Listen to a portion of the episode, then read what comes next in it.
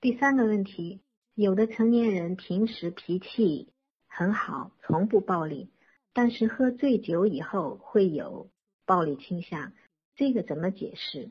还有就是青少年的自残行为算不算暴力？请老师解读。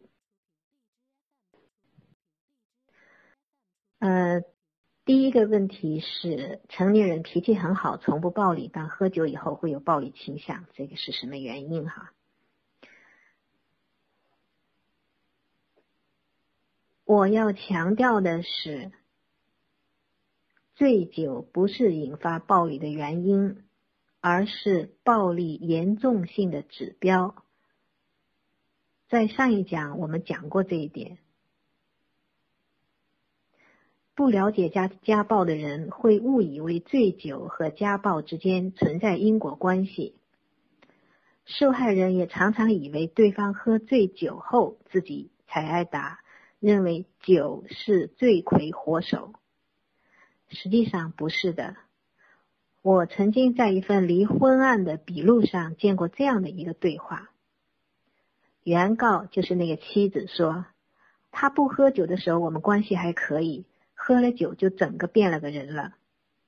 被告呢是这个丈夫，他说：“我对他是有感情的，只是喝醉了，我当时不知道自己在干什么。”施暴人说的都是谎言。酒精导致家庭暴力，这是有史以来流传最广、历史最悠久的误区。事实上。暴力行为的背后是施暴人对家人的态度，这是一个认知问题；而醉酒的暴背后是行为人在生理上对酒精产生的依赖。两种行为之间没有生物学意义的、没有生物学意义上的关联性。醉酒和施暴之间不存在因果关系。人在醉酒的状态下，神志是清醒的，只是控制力有所减弱。但没有暴力倾向的人，喝了酒以后是不会变成施暴人的。我们周围的人，有的人酒喝多了，人会醉态百出。比如说，平时不怎么爱说话的人，可能变得特别健谈。平时不苟言笑的人，可能变得笑容可掬；平平时压抑自己的人，可能会又哭又笑；而有些人平时不太好意思唱歌的人，然后恨不得就变成麦霸，唱个不停；还有的人喝多了就呼呼大睡。我有个大学同学，喝酒喝多了就醉酒了，他就不停的说。英语打都打不断，这些都说明喝醉酒，醉就酒精是不会让一个没有暴力倾向的人变成施暴人的。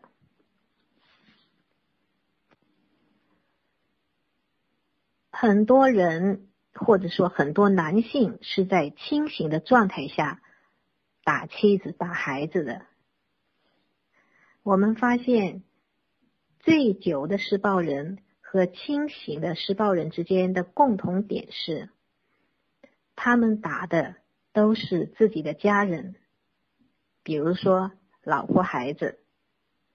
当然，有的施暴人也打自己的年老的父母。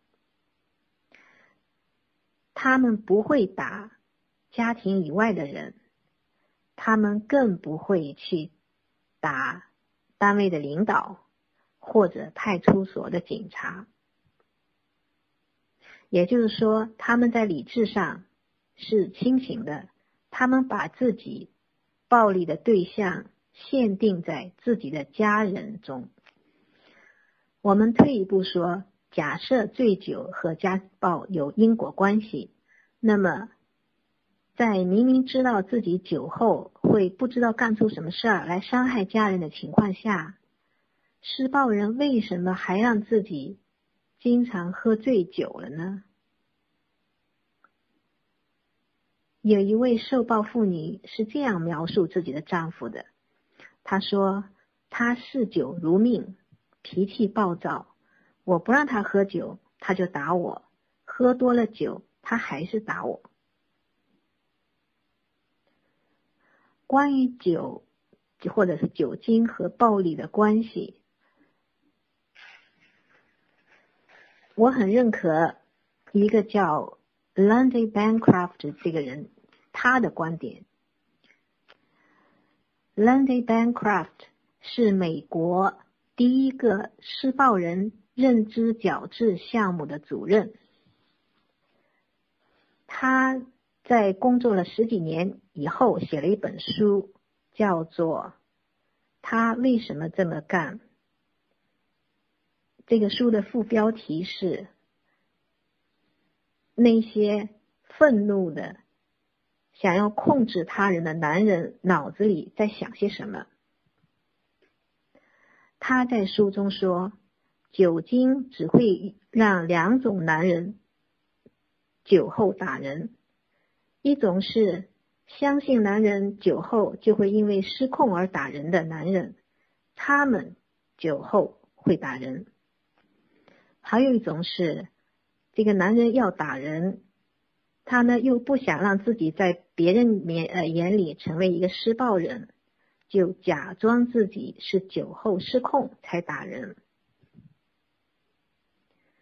我特别认同他说的这个观点，特别是第二点。大概十来年前，杨凤池老师在中央十二台的心理访谈做的一期节目，让我至今印象深刻。我跟大家分享一下这个节目哈。那个节目的嘉宾是一对再婚的夫妻，两人各自的未成年子女因为看哪个频道的节目。争这个遥控器就经常吵架，然后这个双方各护着自己的孩子，然后就影响到了夫妻的感情。于是那一天两个人就到心理访谈节目来了。原来呀，这个丈夫耳根软，只要自己的孩子一说继母偏心，马上就信以为真，心里很不高兴。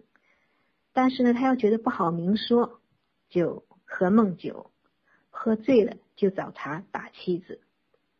有一次，甚至事先打招呼说：“今天我要是喝多了，我打死你。”这位男嘉宾的内心其实是知道打妻子是不对的，但是他又想要教训妻子，给他点颜色看看，让他以后不要护着自己的女儿，让他的女儿不要跟自己的孩子抢遥控器。所以他就先喝酒，然后假装自己喝醉了打他，这就成了他潜意识里将自己的暴力行为合理化的手段。所以对这个问题的回答是：醉酒是一个暴力的加重情节，而不是暴力发生的原因。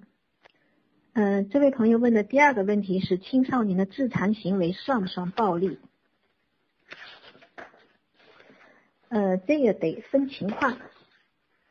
如果他是当着别人的面自残，也就是说自伤，自己伤害自己，当然算暴力。一个当着别人的面自伤的人，除非弄假成真，否则他自我伤害成功的可能性是非常小的，因为他知道旁边的人一定会出手制止他的。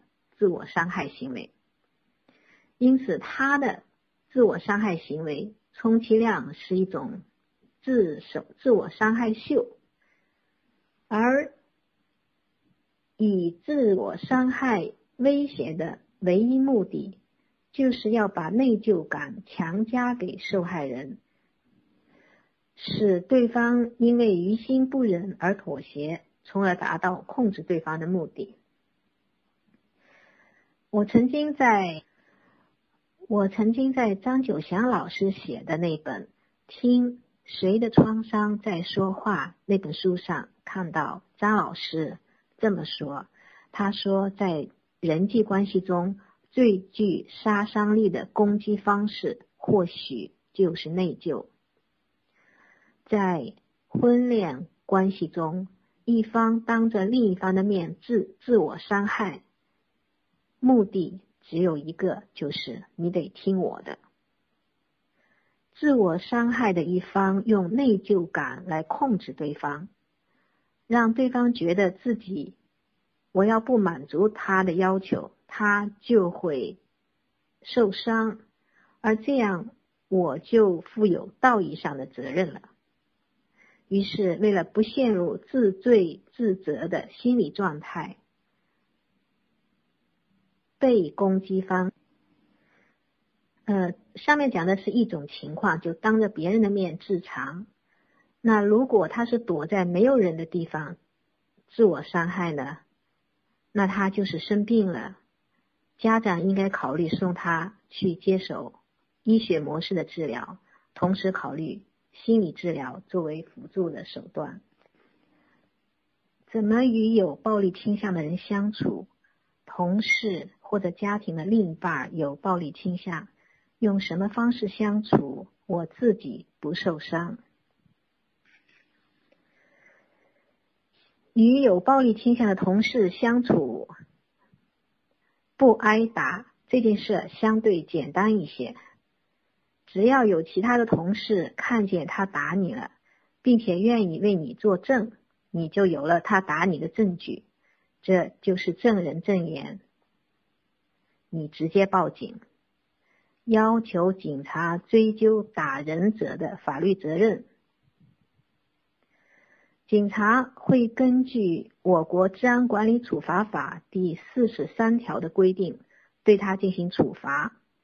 第四十三条是这么规定的：殴打他人的或者故意伤害他人身体的，处五五日以上十日以下拘留。并处二百元以上五百元以下罚款；情节较轻的，处五日以下拘留或者五百元以下罚款。我想你的同事只要被警察叫过去询问或者训诫，甚至不用等到这个拘留，可能就会转过来要求你原谅他，而让他不接受，而让他能避免这些。呃，行政处罚了，这个呢，我认为同事之间是比较好处理的。而你问的说是与有暴力倾向的伴侣相处而不受伤，这个就是一件比较困难的事情了。我们在第一讲讲过，婚恋关系中的暴力之所以发生，是因为一方要控制另一方。如果他是施暴方，而你是受暴方，我猜想他对你施暴，可能是因为你不肯顺从他或者服从他，所以他要施暴来逼你服从。在这种情况下，你只要肯试试顺着他来，可能就可以实现与他相处而不受伤的愿望了。但是还有一种情况。他也可能因为自己心里不痛快，比如在单位或者别人那里受了气，回家把你当沙袋，让自己出气。这种情况下，即使你甘心让自己成为沙袋，也没有办法保证和他相处而不受伤。因此，与有暴力倾向的伴侣相处而不受伤。是一件非常难办到的事情。要与这样的人相处，办法只有一个，就是让他停止暴力行为。在这个前提下，你才能与他相处而不受伤。各位群群，嗯，各位群友，呃，很抱歉，因为时间关系。还有几个我准备解答的，但是呃没来来不及解答了。嗯，下一次下第三讲的时候，我可以先回答这些问题，然后再讲下一第三讲的内容。呃，请你继续收听这个讲座。如果你希望进一步获得相关的解答，建议寻求心专业的心理咨询帮助。今天的分享就到这里，感谢大家收听。如果想重听这次分享，您可以在新乐图微信公众号中找到。谢谢大家。